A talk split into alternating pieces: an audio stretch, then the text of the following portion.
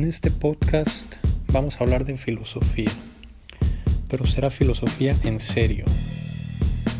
Aquí no habrá eh, mensajes motivacionales más allá de las conclusiones que podamos sacar de los libros y vamos a leer específicamente algunos de los libros más importantes en la historia de la filosofía mundial de mano de los mejores filósofos de la historia como Levinas, Foucault, Simón de Beauvoir, Dussel, Marx. Este es un programa de filosofía en serio.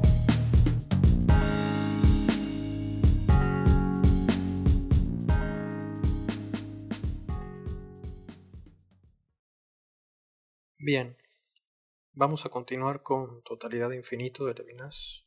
Nos quedamos en que el deseo metafísico es como la bondad. Lo deseado no lo llena sino que lo ahonda. Mientras más me doy, más me falta. Mientras más me acerco, se podría decir, más se aleja. Generosidad alimentada por lo deseado y en este sentido, relación que no es desaparición de la distancia, que no es acercamiento. La distancia entre el satisfactor y el deseo no se acorta, ni desaparece como en los demás objetos, como cuando uno desea cualquier cosa y obtiene lo que desea. Se acorta la distancia y desaparece la relación se subsume el satisfactor en la necesidad y se apaga la necesidad. Si uno come algo que deseaba, desaparece el satisfactor, se niega y se niega la necesidad de ese satisfactor. Desaparece el hambre,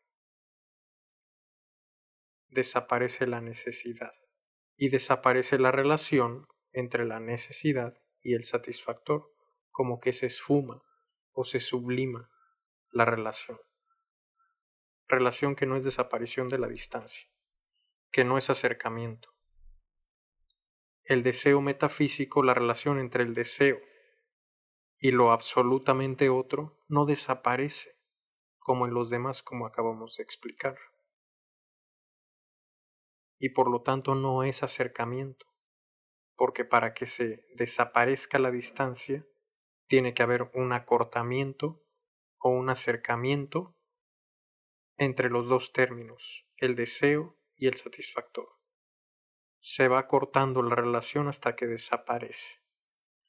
O para precisar mejor, la esencia de la generosidad y la bondad. Esto es el deseo metafísico de lo absolutamente otro, la esencia de la generosidad y la bondad la sostiene. Es un deseo que jamás llega a su objeto. Así como dar es un regalo que jamás satisface ninguna necesidad en mí, sino que la satisface en otro tal vez. Si le doy, por ejemplo, de comer a una persona en la calle que no tiene que comer.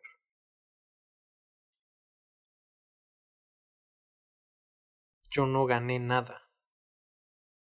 Es por esto la esencia de la generosidad y de la bondad, relación cuya positividad viene del alejamiento, de la separación, porque se alimenta, se podría decir, de su hambre.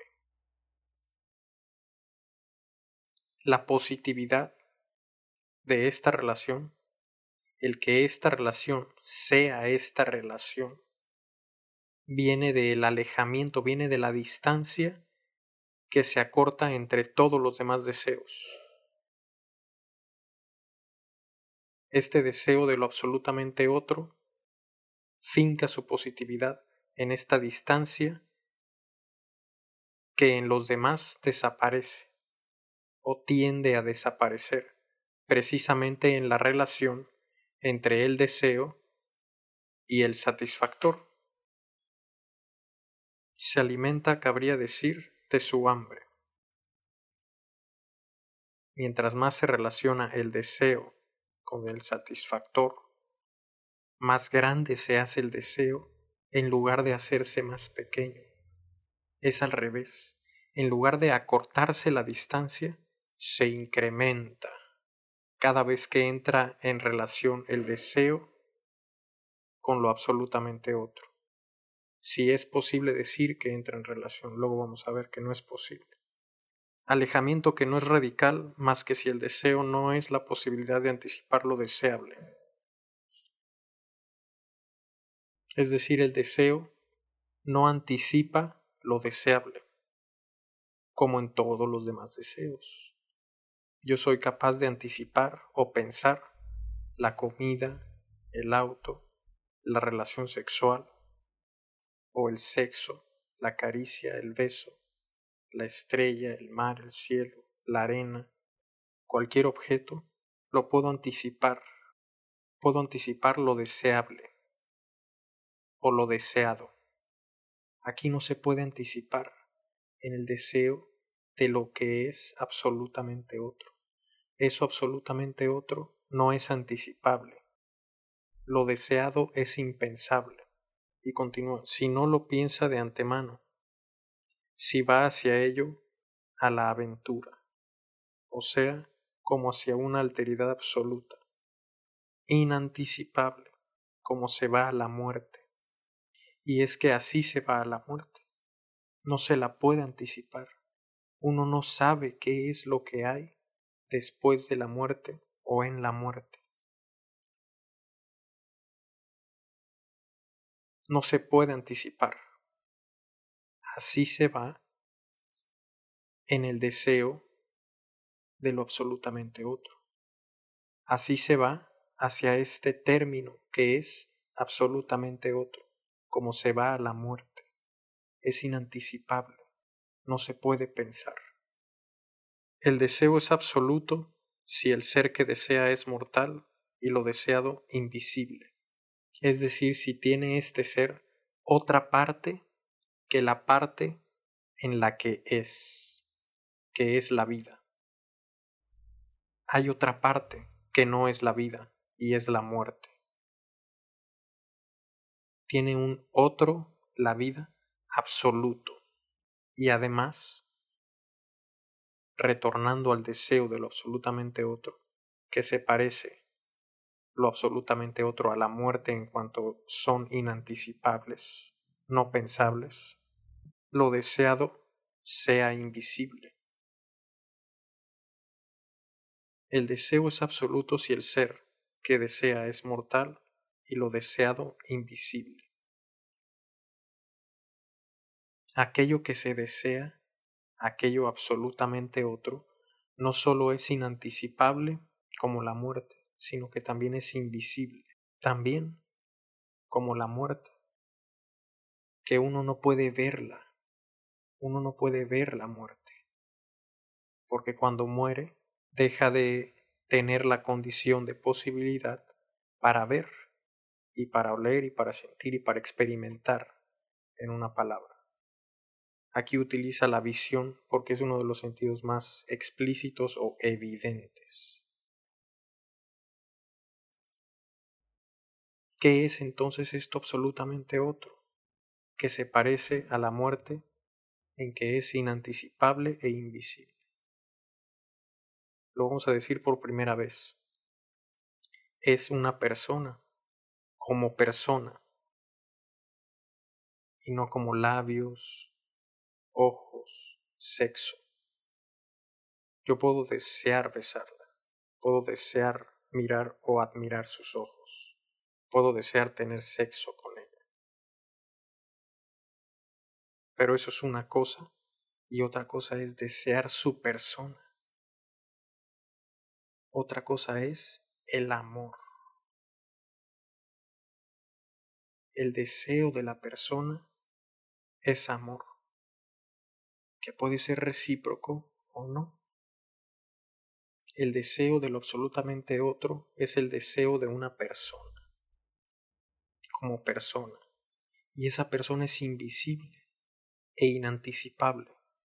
No se puede pensar a la persona.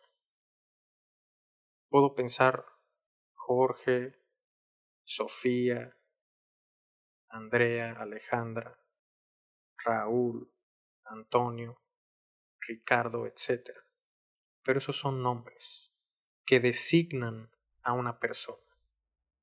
Es un signo que designa un ser que no es objeto, que no se puede comprender, que es desde sí más allá del mundo, más allá de mi mundo, que es en el que habito, en el que experimento, en el que vivo. La invisibilidad no indica ausencia de relación, implica relaciones con lo que no está dado, con aquello de lo que no hay idea. No hay idea de la persona, la persona no está dada. Aunque yo conozca, entre comillas, a una persona, como se dice comúnmente, en realidad no la conozco. No tengo idea de ella, de esa persona. Es un mundo aparte. Es un viviente aparte. Es un ser aparte.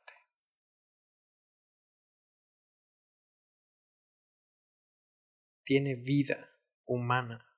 Es una persona. Entonces, esa invisibilidad del término no dice o significa que no haya relación entre yo y el otro, sino que implica relaciones con lo que no está dado. Es una relación con algo que no está dado. Es una relación con alguien y no algo. Con aquello de lo que no hay idea. Si es así con las personas que, entre comillas, conocemos, mucho más con las que no conocemos. La visión es una adecuación entre la idea y la cosa, comprensión que engloba. Eso es poder experimentar con los sentidos. Ocupa la visión nada más como sentido eminente, nada más. La visión es una adecuación entre la idea que pienso y la cosa. Se adecua toda la cosa a mi idea es un cuadro, una ventana, una puerta, una trave, pintura, color, cortina, madera, arena, mar, cielo, estrella, universo. Lo comprende, englobo yo a toda la cosa. La inadecuación de este deseo metafísico, que no se adecua a la idea, al término, al otro, la inadecuación no designa una sencilla negación o una oscuridad de la idea, como si yo no supiera quién es simplemente, como si nada más mi idea de esta cosa que no es cosa y que se llama otro, estuviera simplemente oscurecida, omnibulada, como si no pudiera verla claramente. No es esto, no es esto. La inadecuación no designa una sencilla negación o una oscuridad de la idea, sino fuera de la luz y de la noche, fuera del conocimiento medidor de los seres, la desmesura del deseo. ¿Por qué?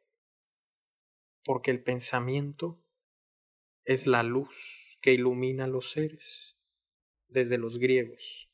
Así se entiende que el pensamiento ilumina las cosas sabemos qué son las cosas, las conocemos mediante el pensamiento, la razón. Entonces, fuera de ese pensamiento, fuera de esa razón, fuera de esa luz y también de su noche, lo que desconocemos, pero para desconocer hay que poder conocer, fuera de la luz y de la noche, fuera del mundo, fuera del conocimiento medidor de todos los seres, de todas las cosas, del universo entero, cada átomo y cada conjunto de átomos, con cada nombre para todos esos objetos, está la desmesura del deseo. Si la razón y el pensamiento mide con el intelecto, con el pensamiento, con la razón, mide todos los objetos, entonces este deseo metafísico es desmesurado. Esta relación entre yo y otro, entre el mismo y el otro, entre lo mismo y lo otro, es desmesurada, no tiene medida, no se puede medir.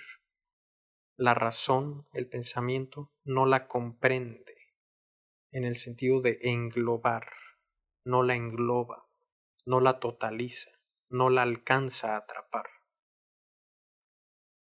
¿Y qué dijimos antes que era el deseo metafísico o el deseo de lo otro? El deseo de una persona. Amor. Es amor. dijimos que era amor. Es desear a una persona.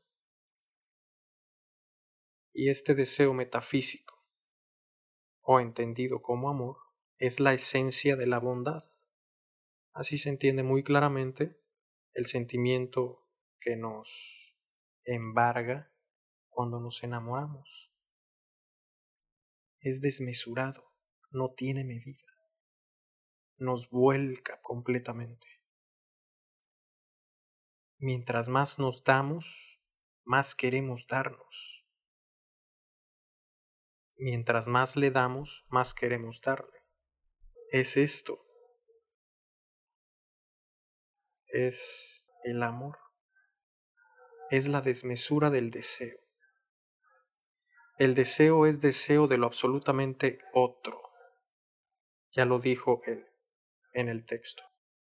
Fuera del hambre que satisfacemos, de la sed que apagamos y de los sentidos que calmamos, la metafísica desea lo otro más allá de las satisfacciones, sin que sea posible ningún gesto del cuerpo que disminuya la aspiración, sin que sea posible esbozar ninguna caricia conocida, ni inventar ninguna caricia nueva. No se puede. No hay nada que sacie el deseo metafísico o el deseo de lo absolutamente otro, pues el deseo metafísico ya es deseo de lo absolutamente otro, de lo que es absolutamente otro, una persona. Vamos a repetirlo porque está bonito. El deseo es deseo de lo absolutamente otro, fuera del hambre que satisfacemos, de la sed que apagamos y de los sentidos que calmamos. La metafísica desea lo otro más allá de las satisfacciones, pues no se puede satisfacer, sin que sea posible ningún gesto del cuerpo que disminuya la aspiración, sin que sea posible esbozar ninguna caricia conocida, ni inventar ninguna caricia nueva. El deseo sin satisfacción que, justamente, entiende y escucha el alejamiento, la alteridad y la exterioridad de otro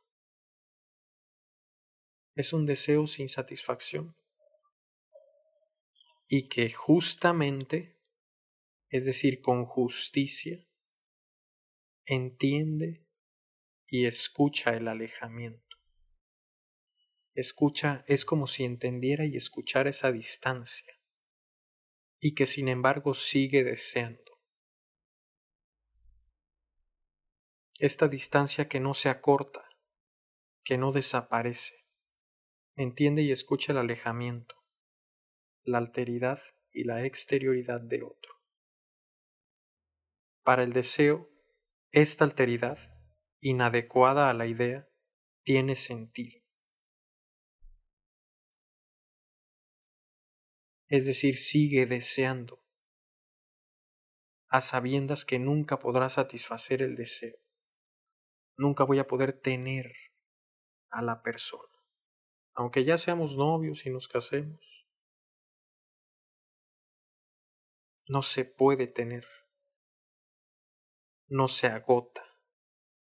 Claro, hasta que se agota. hasta que ya no hay deseo, pero no por haberse satisfecho. sino porque ya no se desea esa alteridad.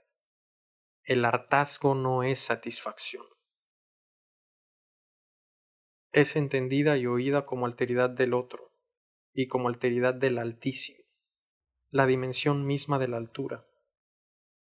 Y aquí hay una nota de Platón que dice, soy incapaz de admitir que haya otro estudio que haga mirar al alma hacia arriba, salvo el que se refiere a lo real, que es lo invisible.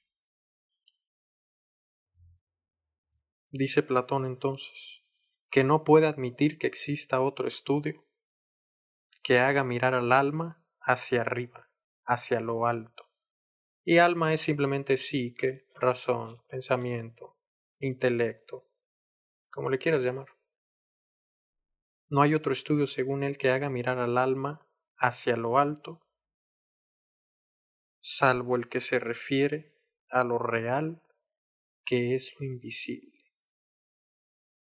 Pues mira, si agarramos esta cita de Platón y la ponemos aquí en, en donde estamos, el estudio de lo invisible es el único estudio que hace mirar a la razón hacia lo alto.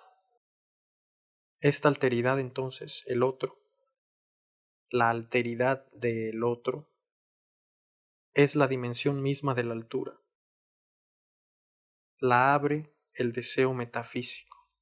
Entonces el deseo metafísico es lo que inaugura o abre la dimensión de altura, pero de altura humana y no física. la dimensión de lo grande, de lo enorme, de lo alto, de lo máximo. Como cuando decimos esa persona es muy grande o esa persona es admirable o esa persona es mi máximo, como se dice coloquialmente. Esa altura, esa grandeza, se abre o se inaugura con el deseo metafísico, con el deseo de una persona el amor inaugura la dimensión de la altura. Por primera vez en el mundo, en la humanidad, puede existir una dimensión de altura humana gracias al deseo metafísico, gracias al amor. Que esta altura ya no sea el cielo, sino lo invisible, es la elevación misma de la altura y su nobleza. Esto es poesía, es metáfora. Está bonito. Que esta altura ya no sea el cielo, sino lo invisible, es la elevación misma de la altura y su nobleza. Morir por lo invisible. He aquí la metafísica. Uno puede dar su vida por el otro y este otro es invisible. Uno puede morir por lo invisible. Esto es la metafísica. Esto es el deseo de lo absolutamente otro. De esta dimensión sin dimensión es de lo que estamos hablando. Morir por lo invisible. Esto es la metafísica. Esto es el amor lo que no quiere decir que el deseo pueda prescindir de los actos. Como es invisible, como no se puede alcanzar, como nunca se va a saciar, no quiere decir que el deseo, este deseo de lo invisible, pueda prescindir de actos como si no pudiera hacer nada por alcanzarlo. Nunca se puede alcanzar pero se puede hacer algo para alcanzarlo. Puede haber actos para alcanzar esto invisible, aunque sea inalcanzable. Son las caricias, los besos de amor y no de deseo sexual. Tan simple como cuando todo el mundo sabe y dice que no es lo mismo un beso en la mejilla o en la boca que en la frente. Es muy característico ese tipo de beso. Significa otra cosa, significa cuidado, amor. Significa bondad, generosidad, un simple darme. Entonces, no quiere decir que el deseo pueda prescindir de los actos, simplemente estos actos no son ni consumación, ni caricia, ni liturgia. No consuman el deseo,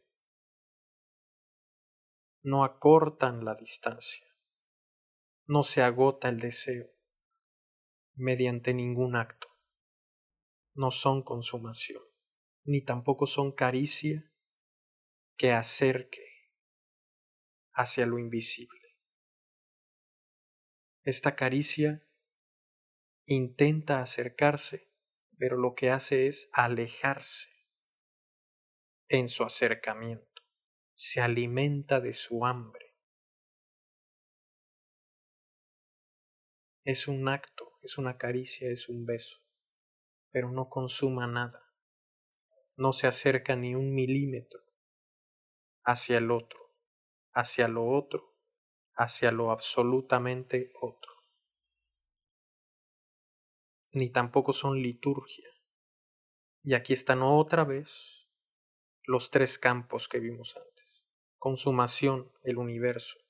Nada que consuma, ningún objeto hacia el cual yo me acerque va a satisfacer el deseo de lo absolutamente otro caricia es lo humano. Ninguna caricia, ninguna palabra me van a acercar o me van a consumar el deseo de lo absolutamente otro. Y liturgia, el campo de lo teológico, Dios. Ninguna misa, ningún rezo, ninguna oración, ningún libro sagrado me acercaría a aquello que es absolutamente otro, a una persona. Está como velada en el interior. Nunca la voy a conocer. Es como una fuente incesante que brota desde más allá de mí. Soy yo el que experimenta todas las cosas del mundo, la realidad. ese es otro. Como se dice coloquialmente, pero está mal dicho, es otro yo. Es otro. No me puedo acercar a él, por más caricias que le dé o por más besos de amor que le dé. Sigue siendo deseo absoluto. Entonces, dicho de otra manera, puedo comerme el pan, se consume. Puedo tener sexo con alguien, se consuma. Puedo ir a misa, se consuma también. El acercamiento a Dios. Pero ninguna de estas tres, en ningún campo, me va a acercar a aquello que es absolutamente otro, otra persona. Está más allá del mundo, está fuera del mundo.